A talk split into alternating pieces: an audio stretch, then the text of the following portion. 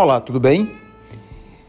Veja só, o nosso bate-papo de hoje trata sobre o rigor excessivo dos órgãos de controle ao fiscalizar muitas gestões públicas.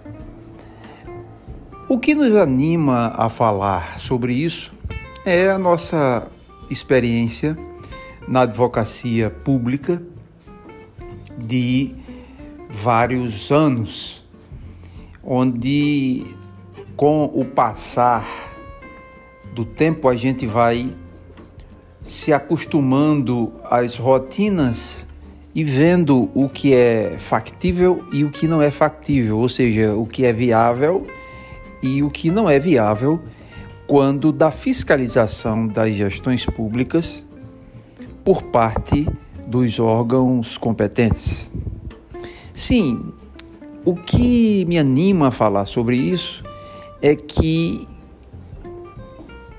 há a flagrante possibilidade de o rigor excessivo afastar da política muita gente de bem, muito homem de bem, muita mulher de bem, que por temor de responder vários processos no final do mandato, ao terminar o mandato, acabam por se distanciar da política, coisa que é tremendamente perigoso, é, digno de comoção por parte da sociedade. Isso é um verdadeiro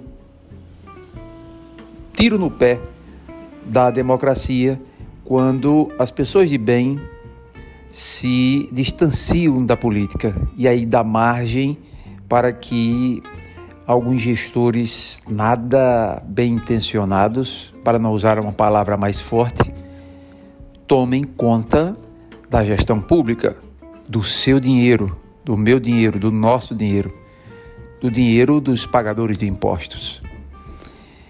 Eu digo que na minha vivência com todo respeito aos órgãos de controle, Ministério Público, Tribunais de Contas dos Estados, Tribunal de Contas da União, a própria as controladorias, as ouvidorias, enfim, as, os órgãos que são é, competentes por fiscalizarem as gestões públicas repito, com o máximo respeito.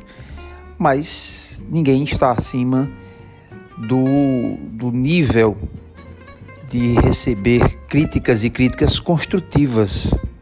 Não são críticas que irão é, açoitar quem quer que seja, mas pôr a refletir a respeito de alguns exageros, verdadeiros exageros, como tudo ou quase tudo, melhor dizendo, quando falo tudo, eu estou usando uma metáfora, estou é, usando uma, uma, figura de linguagem. Mas tudo hoje resulta em improbidade administrativa.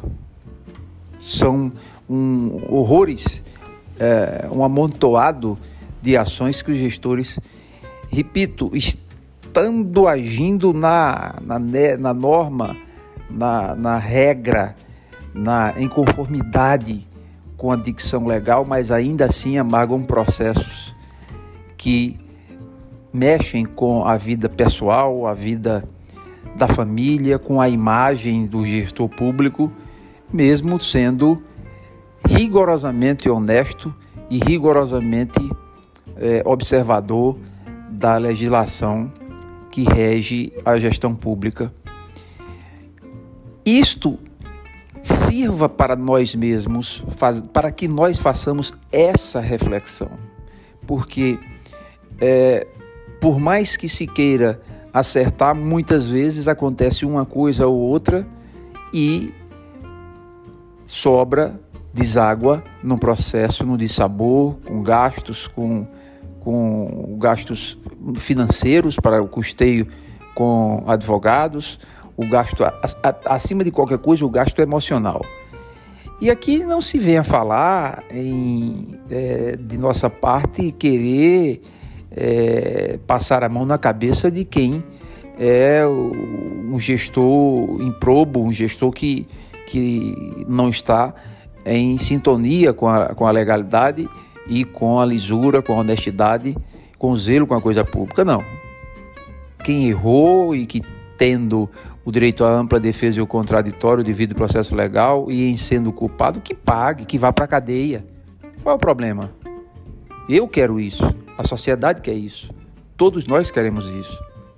Mas o que não se quer é que é, percamos a, a, a medida da mão para abrirmos processos, processos desnecessários, tantas e tantas vezes, que isso faz com que as pessoas, como dito no início do nosso, do nosso bate-papo bate de hoje, que as pessoas de bem, os homens e mulheres de bem, se distanciem da política.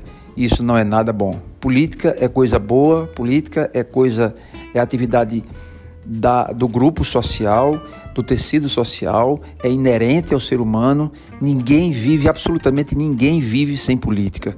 Então, precisamos criar novas gerações de homens públicos, de mulheres públicas, de administradores públicos que venham a gerir os interesses da coletividade sem ter aquela a espada diuturna na cabeça com medo de a qualquer momento amargar processos absolutamente desnecessários, com todo respeito a todos os órgãos de controle, mas que fica essa reflexão pois a sociedade precisa, deve e precisa questionar as suas autoridades, os seus poderes constituídos, pois tais poderes, tais órgãos são, são uma ficção criada pela sociedade para gerir o bem público, para gerir a coisa pública.